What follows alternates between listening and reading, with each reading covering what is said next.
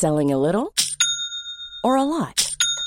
Shopify helps you do your thing however you cha-ching. Shopify is the global commerce platform that helps you sell at every stage of your business. From the launch your online shop stage to the first real life store stage, all the way to the did we just hit a million orders stage. Shopify is there to help you grow. Shopify helps you turn browsers into buyers with the internet's best converting checkout. 36% better on average compared to other leading commerce platforms because businesses that grow grow with Shopify. Get a $1 per month trial period at shopify.com/work. shopify.com/work. Heraldo Radio, la H se comparte, se ve y ahora también se escucha.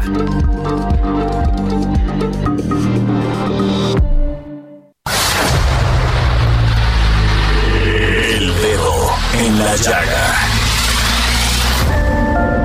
Había una vez un mundo en el que nadie creía. Un país de historias inexplicables. Una nación con personajes asombrosos. Santo Tomás tenía razón. Hay que ver para creer. El México increíble, las verdades que duelen, la voz de los que callan, el dedo en la llaga. Infórmate, diviértete, enójate y vuelve a empezar. El Heraldo Radio presenta El Dedo en la Llaga con Adriana Delgado.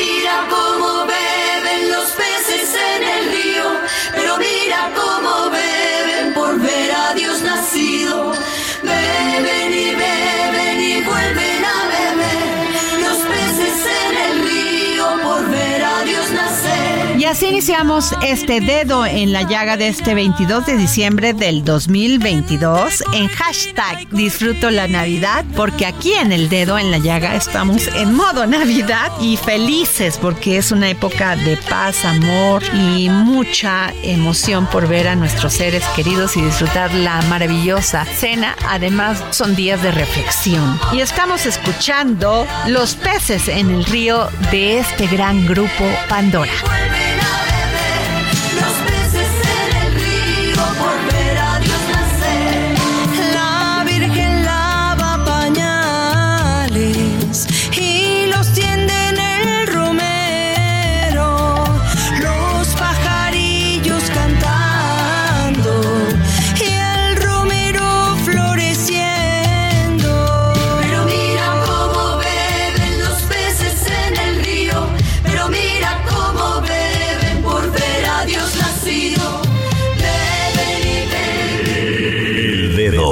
En la Llaga.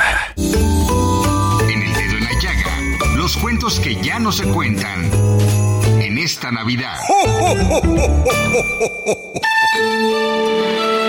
Cuento de Navidad, los regalos del niño Jesús.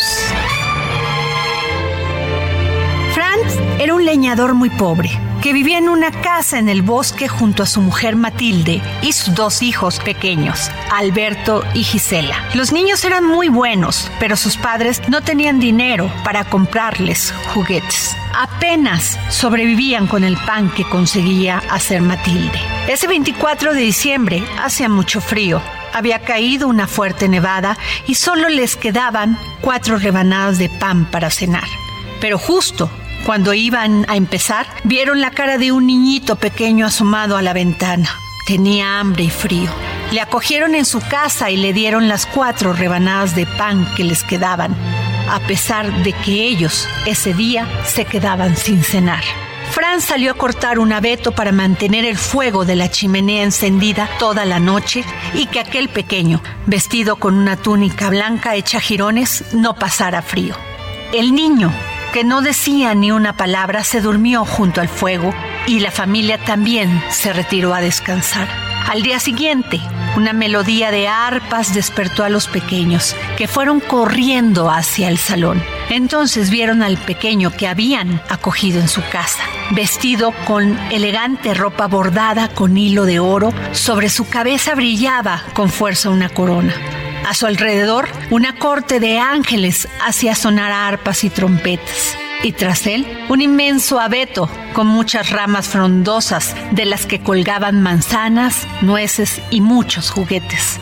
Los niños llamaron a sus padres. Al llegar y ver aquella escena, se dieron cuenta de que aquel niño en realidad era el niño Jesús, quien, agradecido por la generosidad de esa familia, les había traído todos aquellos regalos. Desde ese día, cada 24 de diciembre, todas las familias decoran su casa con un abeto, un recuerdo de aquella historia. De las ramas del árbol cuelgan coloridas manzanas y otros adornos. Y los niños reciben los regalos que el niño Jesús sigue trayendo cada Navidad.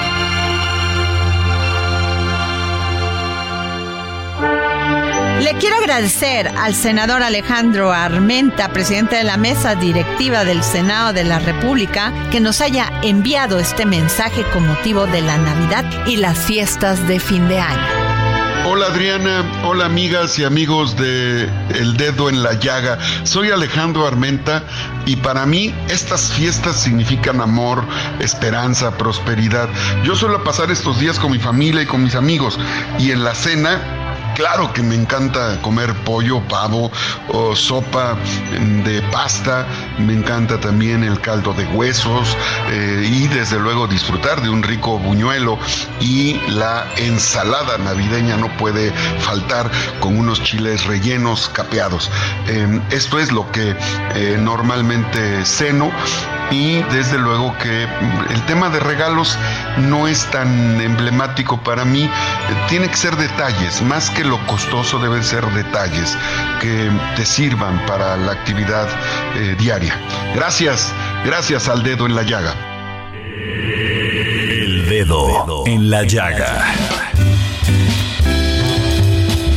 Si usted cree que la Navidad y el fin de año se celebraba en México como lo celebramos ahora, no. En el México prehispánico, las celebraciones incluían fiestas en todas las casas, en las que se obsequiaban a los invitados suculentas comidas y también estatuillas o ídolos pequeños hechos de maíz azul tostado y molido. Y el año nuevo o rito daba inicio a un nuevo ciclo que se repetía en diferentes culturas, pero que en especial los mayas y los mexicas hacían honor al dios de fuego Xutecutli, quien era el encargado de la regeneración del mundo. Los mayas efectuaban una gran fiesta durante el mes pop, que era julio, para marcar un nuevo ciclo. Y vamos con el profesor Francisco Mendoza, gran conductor e historiador en la verdadera historia de México, este maravilloso podcast que se transmite por Urus Radio. Soy su fan y verdaderamente me da muchísimo gusto que me haya tomado la llamada, profesor Francisco Mendoza. Adriana,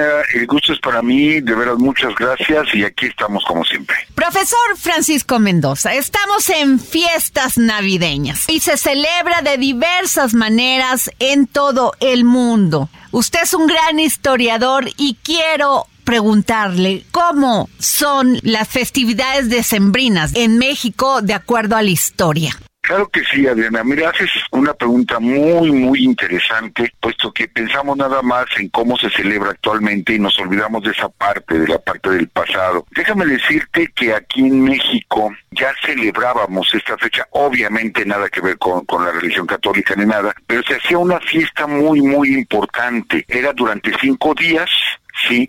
que se celebraba el nacimiento de Huitzilopochtli. Era una fiesta que se llamaba Panquetzalistli y durante cinco días se hacían estos festejos porque fue cuando Huitzilopochtli derrotó a su hermana Coyolzauqui que la derrumba por el cerro de Coatepec y queda despedazada que es como la conocemos la, la bellísima imagen de, de es como la conocemos desmembrada a causa de esa lucha con Huitzilopochtli que nace precisamente para estas fechas. Entonces nuestros antepasados aquí en el Valle de México ya celebraban con muchos rituales con muchos bailes etcétera, esta fiesta eh, exactamente.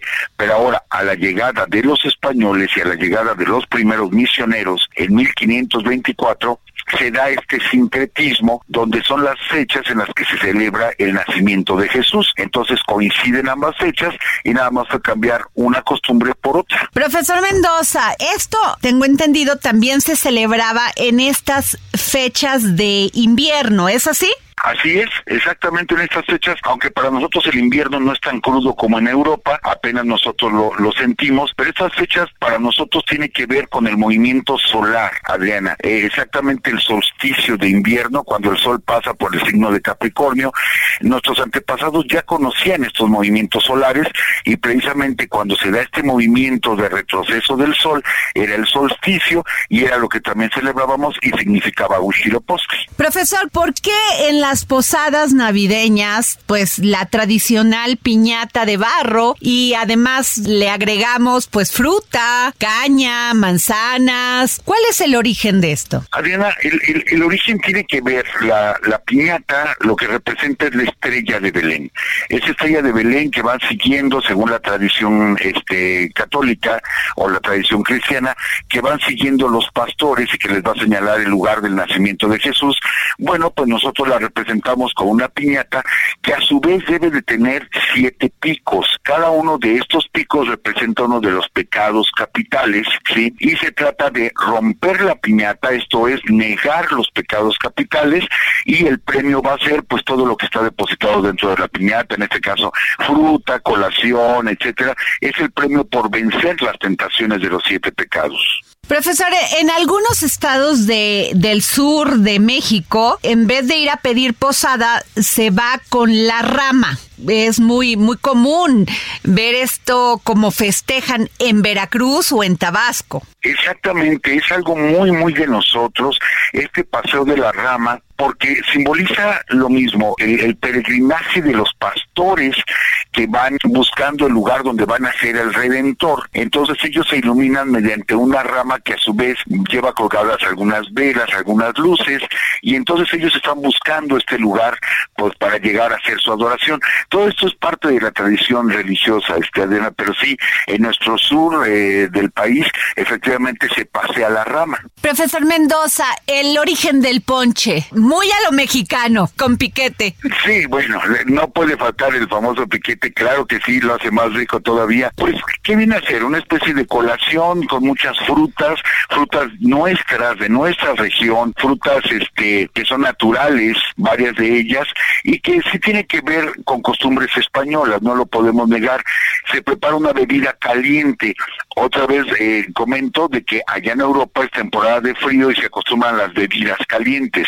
Entonces aquí en México, pues nosotros pusimos nuestro estilo con nuestra fruta como el tejocote, la caña, etcétera, para hacer esta bebida caliente. Pues sin duda, profesor, lo más importante de estas festividades es que tenemos la oportunidad de reunirnos con nuestra familia y lo que yo digo es generarnos esa compañía, ese amor y poder también pues hablar de lo que queremos hacer el próximo año y hacer una reflexión de lo que hicimos este año y qué podemos mejorar. Adriana, esa es la idea, la idea de conservar estas tradiciones fuera de las ideas religiosas que respetamos, pero hay que conservar la tradición de la familia, de que nos integramos. Desafortunadamente se ha perdido la tradición del nacimiento, aunque ahora se intenta recuperar, pero desde colocar el nacimiento para pasar esa noche que, bueno, pensamos religiosamente en que se, celebra el nacimiento de Jesús, pero que nos integra a todos como familia. Eso es lo más importante. Y otra cosa muy bonita, Adriana, que anteriormente, desgraciadamente ahora por la inseguridad se ha perdido, pero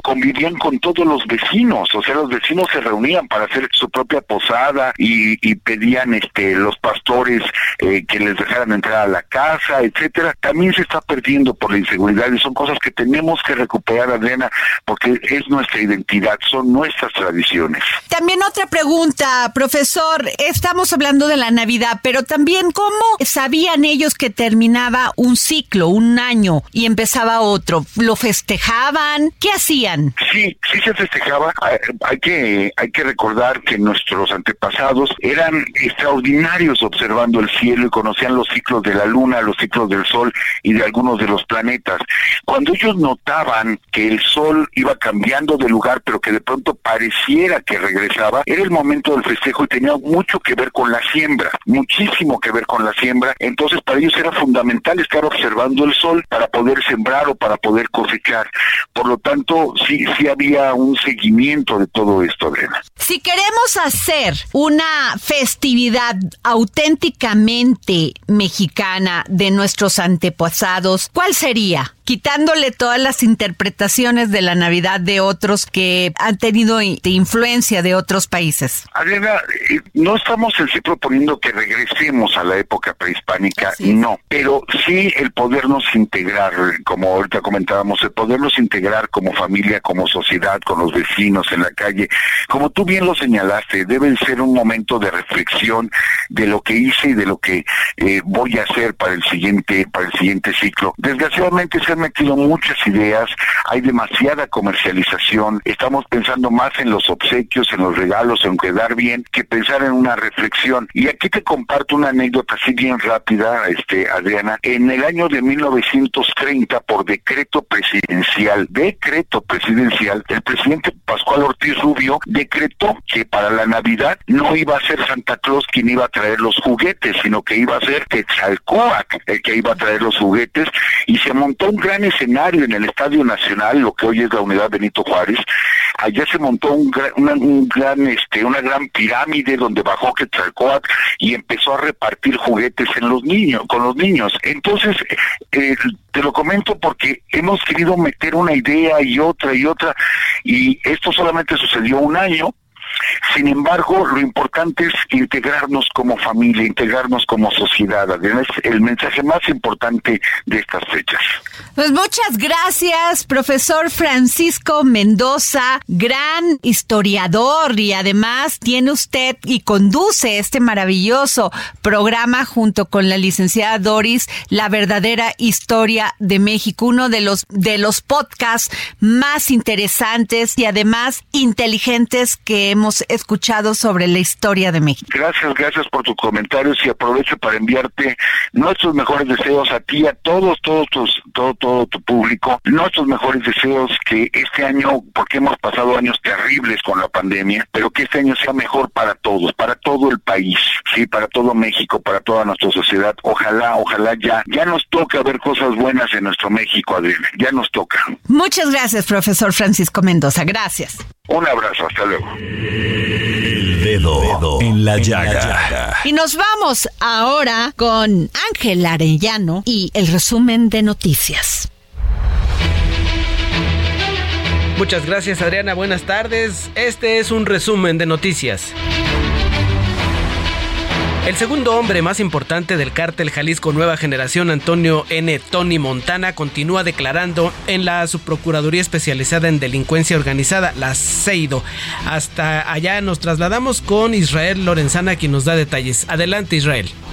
Ángel, muchas gracias. Pues desde muy temprano han llegado unidades blindadas y artilladas de la Secretaría de la Defensa Nacional, además elementos de la Guardia Nacional a las afueras del aceido, y es que hasta este momento no ha sido trasladado Tony N., quien es por supuesto el hermano del Mencho, líder del cártel Jalisco Nueva Generación. Pues nosotros, Ángel, vamos a permanecer aquí al pendiente. Se dice que todavía está en el interior y se está llevando a cabo, por supuesto, su resguardo aquí a las afueras del aceido ubicada sobre el Paseo de la Reforma. Pues Ángel, es la información que te tengo en el momento en el que fluya la información, por supuesto la estaremos dando a conocer. Gracias Israel, los mantenemos pendientes. Hasta luego. Hasta luego. Cuando menos cuatro hombres acusados de robo de vehículos fueron colgados semidesnudos de las manos por indígenas tzotziles en la cabecera municipal de Huixtán, allá en Chiapas, desde donde permanecieron por la madrugada. Fueron pobladores de este municipio quienes en la noche de ayer buscaron a los responsables de un robo cometido en la vía que conecta ese punto con San Cristóbal de las Casas, ubicado a 32 kilómetros de distancia, la cual fue bloqueada las primeras horas de la mañana para evitar que los detenidos se escaparan. Al dar con ellos, desconfiscaron dos armas de fuego, celulares y otras pertenencias para trasladarlos a, trasladarlos a una cancha deportiva en donde les quitaron parte de la ropa y los colgaron de las manos. Además, amenazaron con quemarlos. En videos que circulan en redes sociales se observa a la multitud reunida alrededor de los presuntos ladrones, mientras estos emiten algunos lamentos de dolor por la posición en la que se encontraban. Y cambiamos de información. Vamos ahora con lo que dijo el presidente Andrés Manuel López Obrador por la mañana.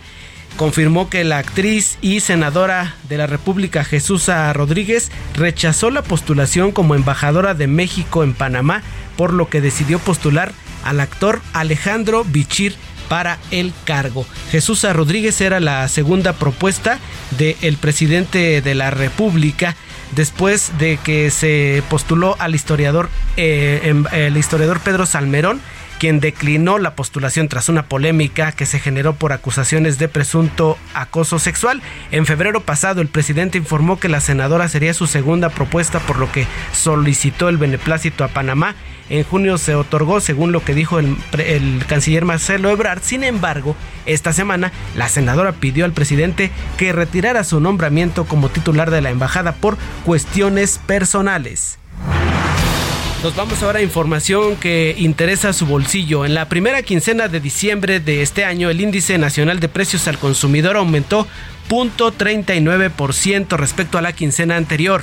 Con este resultado, la inflación general anual se ubicó en 7.77%, por arriba del nivel alcanzado en la quincena previa de 7.46%, de acuerdo con información que dio a conocer el Instituto Nacional de Geografía y Estadística del INEGI. Los productos y servicios que impactaron en estos números, tome nota, fueron en principio el transporte aéreo, servicios turísticos en paquete, chile serrano, servicios en loncherías, fondas, torterías y taquerías, refrescos envasados, jitomate, servicio de autobús foráneo, vivienda propia, restaurantes y similares, así como chiles frescos. El índice de precios subyacente, aquel que excluye los precios de bienes y servicios más volátiles como los agropecuarios y energéticos y permite ver el comportamiento de los precios, este registró un incremento de 0.57% a tasa quincenal y de 8.35% a tasa anual, es decir,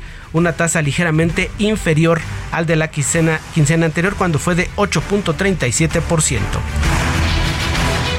Este jueves 22 de diciembre el Frente Frío número 19 y su masa de aire ártico ingresará por el norte de México durante la tarde-noche. Se desplazará rápidamente produciendo intervalos de chubascos y descenso de temperaturas. Recuerde, ya estamos en invierno, así que hay que abrigarnos.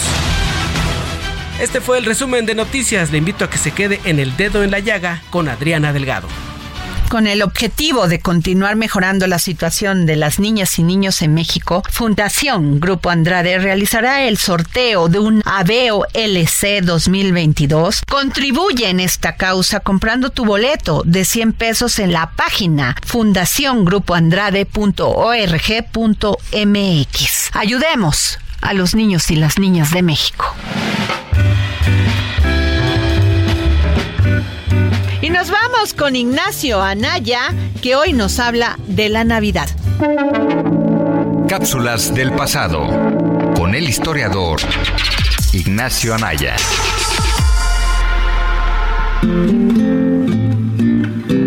Hola Adriana, hola amigas y amigos del dedo en la llaga. En estas fiestas navideñas surgen siempre muchos debates sobre el sentido de la Navidad y su relación con ciertas problemáticas sociales, en particular cuestiones como el racismo y el clasismo, ya que para ciertos grupos estos temas se hacen más evidentes durante la Navidad. Hay que tener precaución al emitir esta opinión y cómo se etiqueta, pues el uso excesivo de etiquetas como crítica termina por eclipsar otros ámbitos en los que estas denuncias son más relevantes. Esto puede desviar la atención de los verdaderos problemas o de sus causas. Por ejemplo, es válido cuestionar el consumismo de la Navidad, mismo que muestra la desigualdad entre la población. No es mentira afirmar que los niños de las familias más acomodadas tienen más facilidades para que Santa Claus y los Reyes Magos les hagan sus regalos. Sin embargo, eso no quita que los niños de clases bajas crean en ellos. ¿Cómo se puede explicar eso? Ante todo, vale la pena aclarar algo. Es cierto que las fiestas navideñas, así como una enorme variedad de elementos, llegaron al actual territorio mexicano a través de la imposición de Occidente. Sí, la colonización fue la responsable de su llegada.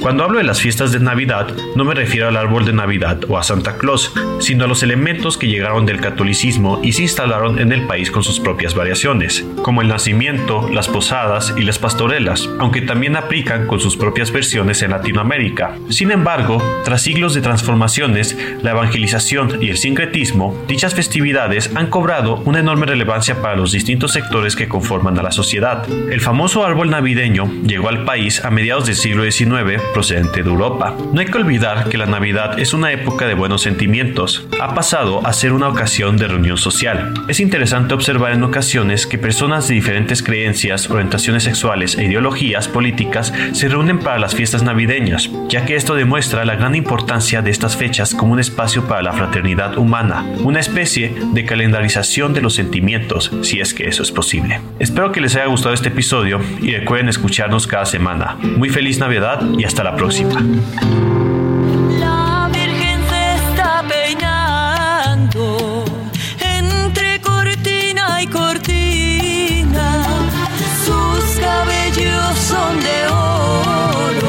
Nos vamos a una pausa y regresamos para seguir poniendo el dedo en la llaga. Y recuerden seguirme en mi Twitter, arroba Adri Delgado Ruiz y en todas las redes sociales. Y déjenme decirles que estoy emocionada porque ya estoy en TikTok. Síganme. Sigue a Adriana Delgado en su cuenta de Twitter. Arroba Adri Delgado Ruiz. Además, te invitamos a enviar tus opiniones y comentarios en texto o por mensaje de audio a través de WhatsApp al 55 2544 3334. Y si quieres escuchar El Dedo en la Llaga de El Heraldo Radio, en cualquier momento y donde quiera que te encuentres, descarga el podcast disponible en Spotify y iTunes.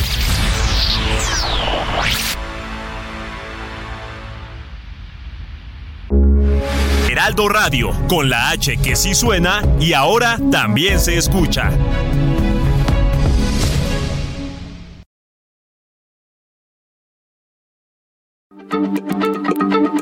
Heraldo Radio, la H se lee, se comparte, se ve y ahora también se escucha.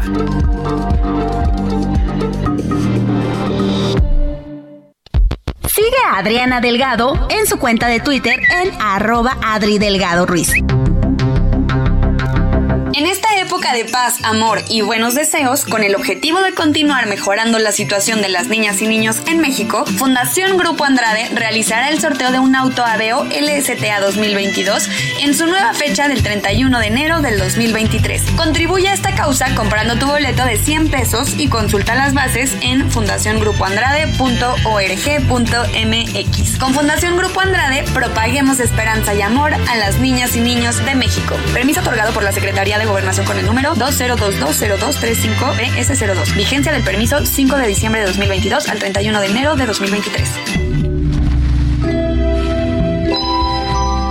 Como siempre, Fort Andrade La Viga. Te trae las mejores ofertas. Y ahora te ofrece dos unidades únicas en México, una Ford Expedition 2022 o una Ford Expedition Limited 2022, ambas de blindaje nivel 5, entrega inmediata. Llámanos al 55 2128 4071 o visítanos en Calzada de la Viga 1880, Mexicalcingo Ixtapalapa, código postal 09099, Ciudad de México. Hey, folks, I'm Mark Marin from the WTF Podcast, and this episode is brought to you by Kleenex Ultra Soft Tissues, your ally to help tackle your allergy symptoms this season. I love the change of seasons, but nobody loves pollen and all those other things floating in the air that make you sneeze during this nice weather. Kleenex Ultra Soft Tissues are hypoallergenic and allergist approved, so fight back against watery eyes and runny noses without worrying about irritating your skin. For this allergy season, grab Kleenex and face allergies head on. Adriana Delgado entrevista en exclusiva al director del Museo Nacional de Antropología, el doctor Antonio Saborit García Peña. De 1957 a 1968, casi es una década, por decirlo así, en años. Le toca a usted crecer en movimientos sociales, en movimientos políticos, en un país que quería libertad, en un país de los jóvenes, donde querían encontrar circunstancias diferentes a las que se le presentaban en ese momento. ¿Lo vivió usted? De niño, pero yo diría 66. Para mí esto empezó en el 66, no en el 68. Y luego me he pasado parte de, parte de, de mi vida explicándome qué pasó en aquella época. En el 66 la, la caída del rector Chávez y esto repercutió, llegó, llegó a mi escuela eh, de, alguna, de, de alguna manera. No entendíamos desde luego qué diablo estaba pasando. Jueves, 11 de la noche, El Dedo en la Llaga, Heraldo Televisión. Regresamos del corte. No se pierdan esta gran entrevista que le realicé al doctor Antonio Saborit García Peña, director del Museo Nacional de Antropología. Y nos vamos a la entrevista que le realicé a la psicóloga Mariana Vázquez Hirsch. El dedo en la llaga. Estas fechas navideñas, lo hemos dicho, son de fe, de esperanza, de emoción, de compañía de nuestros seres queridos. Sin embargo, para algunas personas, lejos de ser fechas de felicidad, se vuelven fechas de horror. Venimos de una pandemia que tiene dos años, una crisis económica, una crisis emocional también y todas las consecuencias que trajo consigo. Tengo en la línea a Mariana Vázquez Hirsch, quien es graduada en psicología integral, astróloga evolutiva y coach espiritual entrenada en el Spirit Junkie Master en Nueva York. Mariana, gracias por tomarnos la llamada para el dedo en la llaga. Hola, ¿qué tal? ¿Cómo estás? Estas fechas para algunas personas pues nos da ese alimento para poder brincar estas barreras emocionales, de este aislamiento que tuvimos de la muerte de muchos seres queridos. Para muchas personas son momentos de estrés, de aislamiento para otras. Sí, definitivamente creo que es un momento de eh, mucha reflexión, de mucha introspección, ¿no? Y, de mucho sentir también. Difícil a veces para algunas personas que acarrean estas situaciones que nos trajo el COVID-19 y que muchas personas no saben cómo superarlos, Mariana. Sí, definitivamente creo que eh, en los últimos años si hay algo que se ha vuelto cada vez más importante es el poder priorizar nuestra salud mental y emocional, porque justamente eso es lo que hace que nuestra inmunidad física también se eleve, ¿verdad? Este, estemos más fuertes a todo nivel. Entonces, creo que es un muy buen momento este año para integrar herramientas que nos permitan atravesar eh, el duelo, el dolor, la melancolía de una forma saludable y mirar al nuevo año con esperanza. Tengo en mi mano un estudio canadiense, Mariana, que los factores más estresantes y más comunes en la época navideña son la soledad, la ausencia de la familia, también hay personas que sienten una gran presión social y a esto se suma el elevado consumismo vinculado a estas fechas y estas crisis económicas que están pasando por lo menos muchos países latinoamericanos. Sí, definitivamente todo eso conlleva a que la gente pueda tener incluso más razones para estar en espacios de tristeza o de frustración, pero al mismo tiempo también son espacios de desafío para que la gente pueda decir, ok, ¿y qué recursos puedo integrar en mi vida para poder atravesar estas situaciones sin que estas situaciones externas me definan, ¿verdad? ¿Qué hacer en estos casos, Mariana? Si vemos a una persona adulta mayor integrante de nuestra familia que se deprime porque perdió un hijo o porque está sola, creo que lo mejor que podemos hacer por una persona que está triste es acompañarla en su tristeza, acompañarla en su dolor, mantener la conexión. O sea, lo peor que podemos hacer es tratar de decirle que piense positivo, que sea fuerte, porque creo que eso no le da espacio a la persona para validar lo que está sintiendo y su experiencia. Entonces, todo empieza por acompañarnos a estar tristes y a partir de ese acompañarnos a estar tristes,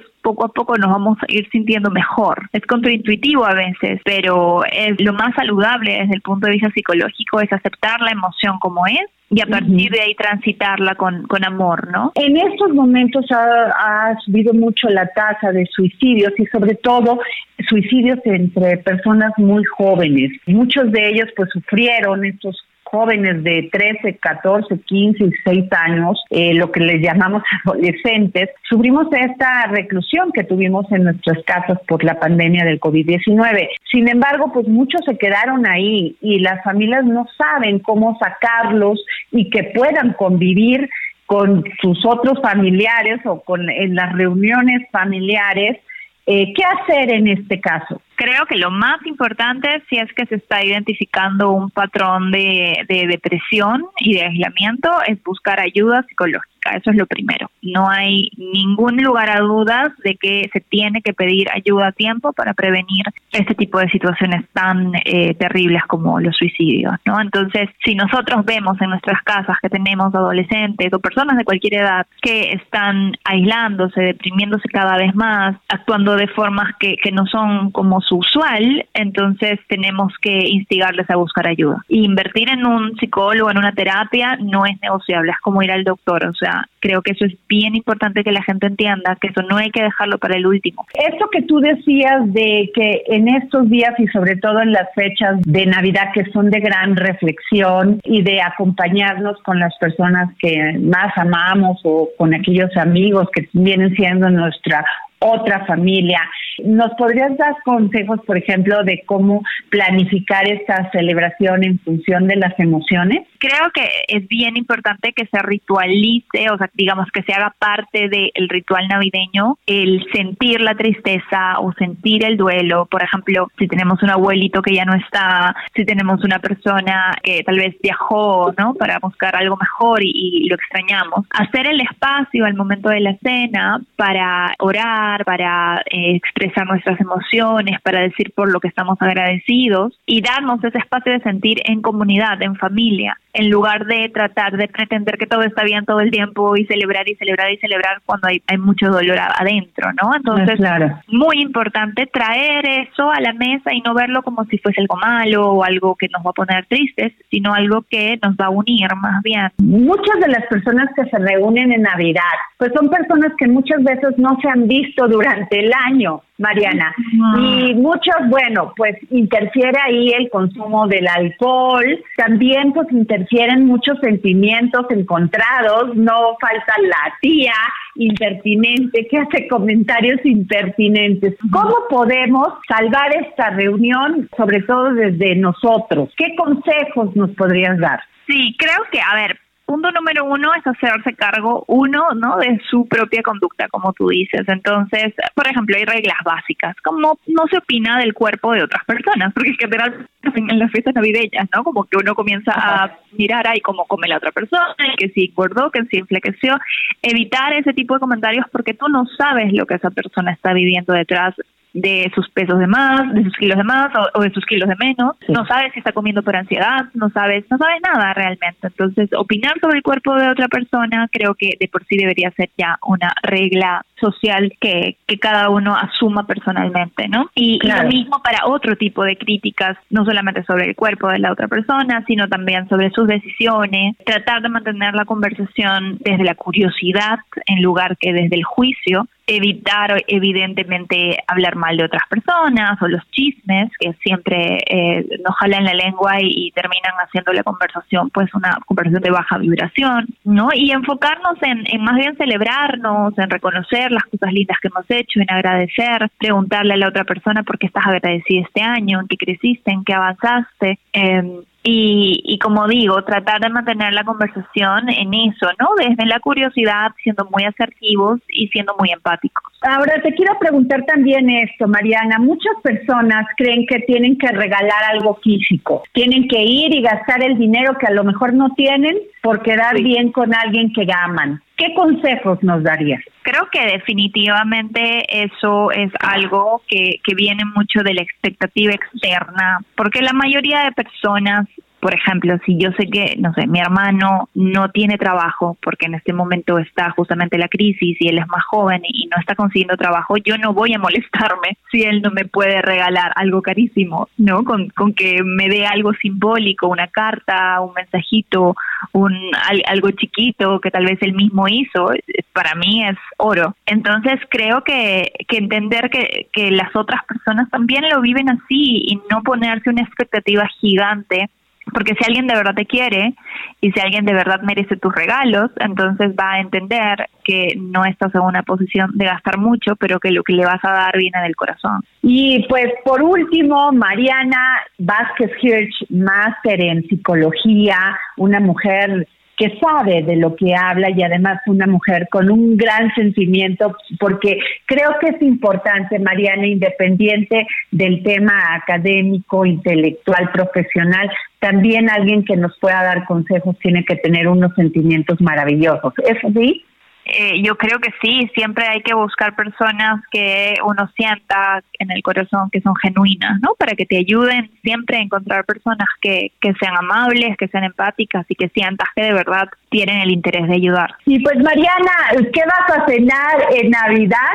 Y cómo vas a pasar el fin de año. ¿Y cuáles serían los rituales que nos pudieses dar como consejos para hacer en este fin de año? Rituales, creo que empezando por agarrar todo lo que uno ya quiere dejar atrás este año, escribirlo en un papel y quemarlo con una velita. Eh, ese es un ritual súper aliviador, bonito, eh, que trae mucho simbolismo. Luego también el ritual de agradecer, ¿no? Escribir en, en, una lista todas las cosas por las que agradeces este año, qué cosas creció, en qué mejoraste, qué aprendiste, no enfocarse nada más en cosas externas, sino sobre todo en el crecimiento interno que hayas tenido este año. Y yo personalmente, bueno, yo estoy aquí, yo soy de Perú, pero yo vivo en México ahora, entonces voy a pasarlo aquí con, con mi pareja, con unos amigos, vamos a comer pavo y vamos pues a, a celebrar el, el, fin de, de, este año tan, tan cambiante y tan, tan distinto que ha sido, ¿no? Pues así es. Muchas gracias, Mariana, por tomarnos la llamada para el dedo en la llaga. Muchísimas gracias a ti, Adriana. Mucho, muchos saludos y abrazos para todos los que escuchan. El dedo en la llaga.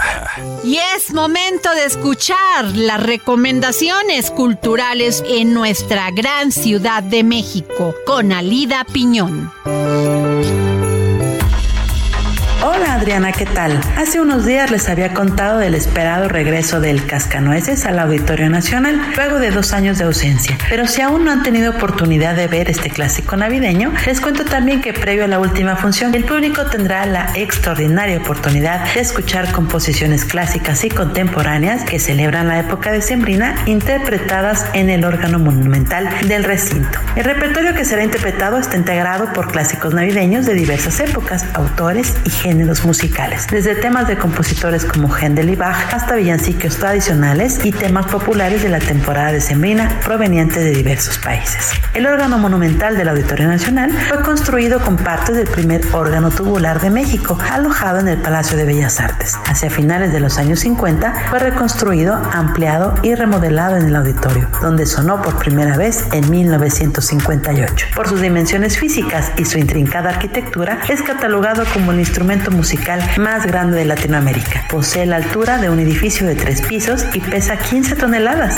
Está integrado por 15.633 flautas que van desde un centímetro y medio hasta los 10 metros de longitud, más 305 teclas distribuidas en 5 teclados y un pedalier, o sea, un teclado que se acciona con los pies, que en conjunto ofrecen 250 timbres. Así que, en serio, no se pierdan la oportunidad de ver a la Compañía Nacional de Danza y de escuchar este increíble instrumento. Les recuerdo que las funciones son a las 16 horas y 20-30 horas. Y ya para cerrar el año y las festividades de temporada, el Ballet Folclórico de México regresa al Auditorio Nacional con un espectáculo que muestra las tradiciones decembrinas mexicanas con la finalidad de que prevalezcan como parte fundamental en la historia de nuestra cultura. En tiempos de la ocupación española se aprovecharon las coincidencias entre las festividades del calendario ritual indígena y el calendario litúrgico católico para apoyar la labor evangelizadora. Pronto se sustituyeron las divinidades indígenas por las cristianas, dando como resultado un sincretismo cultural que permanece hasta hoy. Amalia Hernández creó, desde los inicios del Ballet Folclórico de México, danzas que representan las celebraciones de esta época en el país, en las que se conjugan las tradiciones indígenas con la influencia española. Así, Navidades en México presenta, por ejemplo, la significación de los días previos al nacimiento de Jesús, en los cuales María y José piden albergue, el nacimiento y adoración al Niño Dios, la pastorela que retrata la lucha del bien contra el mal, la visita de los Reyes Magos y por último el colorido de las posadas típicas mexicanas. Todo en medio de danzas folclóricas de diversas regiones del país. Además se podrán escuchar los tradicionales villancicos interpretados por un coro de más de 50 voces. La cita es el 29 de diciembre a las 20 horas en el Auditorio Nacional. Feliz Navidad para ti Adriana y para todo tu auditorio. Y muy feliz 2023. El dedo en la llaga. Y vamos a actualizar la información con Ángel Arellano. Muchas gracias, muy buenas tardes. Nuevamente, ante el aumento de contagios por COVID-19 en la Ciudad de México, no ha habido un aumento significativo en las hospitalizaciones por este padecimiento. Así lo dijo la jefa de gobierno de la Ciudad de México, Claudia Sheinbaum, quien señaló que también hay un aumento en los casos de enfermedades respiratorias. La jefa de gobierno dijo que hay más contagios, como lo ha dicho el subsecretario de Salud Federal, Hugo López Gatel, pero hasta el momento no tenemos un incremento significativo en hospitalizaciones y en general el incremento no es solo por COVID, sino otro tipo de enfermedades respiratorias, inclusive la influenza, es lo que declaró la doctora Claudia Sheinbaum en su conferencia de prensa. Con motivo de las fiestas decembrinas, la Secretaría de Movilidad de la Ciudad de México informó que la red de movilidad integrada tendrá diversos horarios de operación para los días 24 y 25 de diciembre del 2022. La CEMOVI detalló que los horarios de apertura y cierre del metro, metrobús, RTP, trolebús, tren ligero, cablebús, ecobici y servicios emergentes de la línea 1 y 12 tendrán distintos horarios. Aquí le presento lo que ocurrirá el 24 de diciembre, sábado, en el metro. La apertura será a las 6 de la mañana y el cierre a las 11 de la noche. En el caso del Metrobús, el cierre es a, la apertura es 4.30 y el cierre a las 21 horas, así que tome sus previsiones. Durante el mes de diciembre, los accidentes carreteros han incrementado en un 35% en el estado de Tamaulipas, lo cual ha dejado un saldo de entre 7 muertos y 56 lesionados, según datos de la Secretaría de Seguridad Pública. Las carreteras donde más se han registrado los percances son en los tramos carreteros de Reynosa, Soto la Marina y Victoria, además de Tampico y Mante. Entre las víctimas mortales se han registrado algunos menores de edad.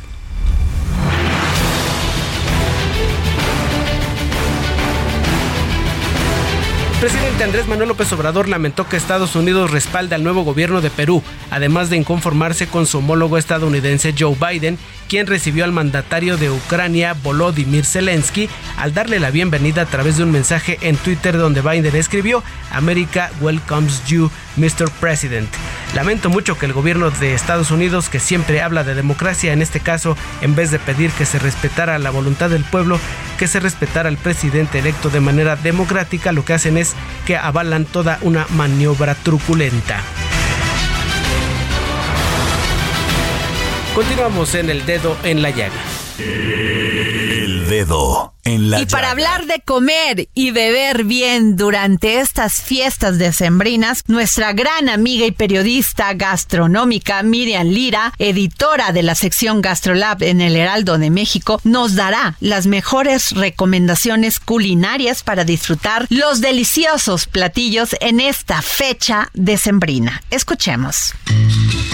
Hola, ¿qué tal Adri? Amigos del dedo en la llaga, en estas tardes que empieza a soplar el airecito helado, se antoja un delicioso ponche, ¿a poco no? Que no solo es súper típico de esta temporada, sino muy saludable. Es sin duda alguna la bebida favorita de los mexicanos durante la temporada decembrina. Uno de los remedios más deliciosos que acompaña la llegada del invierno y que como les decía aporta además de calorcito al cuerpo múltiples beneficios a nuestro sistema inmunológico. Es común pensar que el origen de esta famosa bebida es mexicano. Sin embargo, el ponche fue una introducción europea a la gastronomía nacional, de la mano de la evangelización, el culto católico y sus respectivas prácticas religiosas que tomaron lugar en la Nueva España. La Navidad, por supuesto, no fue la excepción, y con ella la costumbre de beber ponche. Sin embargo, aunque el ponche llegó a territorio americano con la conquista y la consecutiva evangelización, esta deliciosa bebida frutal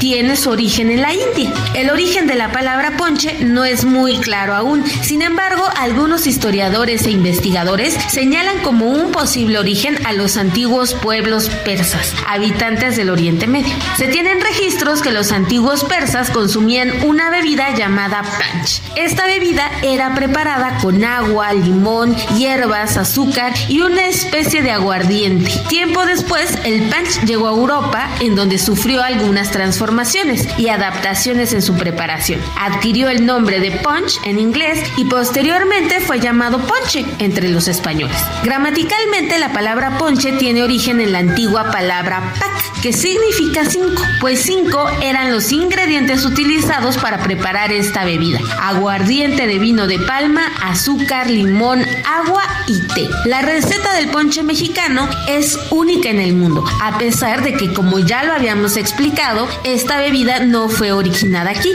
Su acepción y adaptación no solo ocurrió en territorio mexicano, sino que también en varios de los países de América del Sur. Sin embargo, las recetas varían, pues el ponche preparado en el resto de los países está hecho a base de leche, huevo, clavo y canela. Esta preparación es muy similar a lo que nosotros conocemos como un rompón. Los ingredientes y las frutas utilizadas en la preparación del ponche varían según cada región. Todo depende de los frutos que ofrezca la tierra y por supuesto la temporada. Por lo general el ponche típico mexicano está preparado con los siguientes ingredientes. Caña de azúcar, guayaba, jamaica, tejocote, ciruelas pasas, tamarindo, manzana, canela, piloncillo y por supuesto su respectivo piquete. Consumir ponche con moderación aporta grandes beneficios además a la salud. Los ingredientes con los que es preparado aportan vitaminas y minerales así como propiedades adicionales que cada fruto posee. Las frutas poseen un alto contenido de antioxidantes que ayudan a la prevención de enfermedades. Cada uno de los ingredientes aporta importantes elementos a nuestro organismo, como por ejemplo la guayama, vitamina C y A, los tejocotes, vitaminas A y C, calcio y hierro, la manzana, potasio, calcio, sodio, vitamina A, E y e hidratos de carbono. Piloncillo, carbohidratos, potasio, calcio y sodio también, la caña de azúcar, calcio y vitamina C, la ciruela pasa potasio, calcio y magnesio, también tiene hierro, tiene zinc, tiene sodio y vitaminas del complejo B. Si quieres obtener algunas recetas, no dejes de visitar gastrolabweb.com, ahí tenemos algunas de las mejores y por supuesto, no dejen de escucharnos el día de mañana aquí en El Dedo en la Llaga.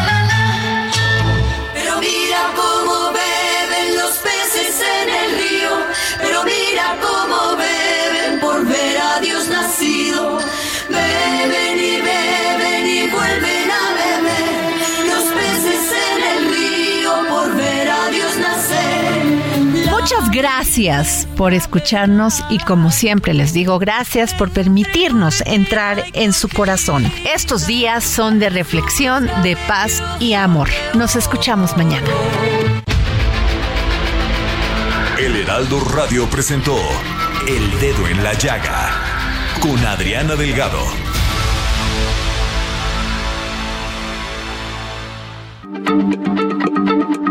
Heraldo Radio, la H se lee, se comparte, se ve y ahora también se escucha.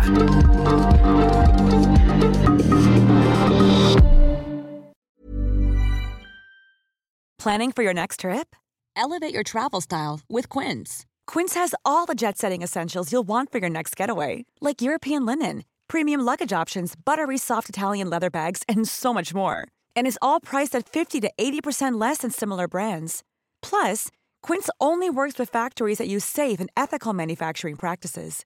Pack your bags with high-quality essentials you'll be wearing for vacations to come with Quince. Go to quince.com/pack for free shipping and 365-day returns.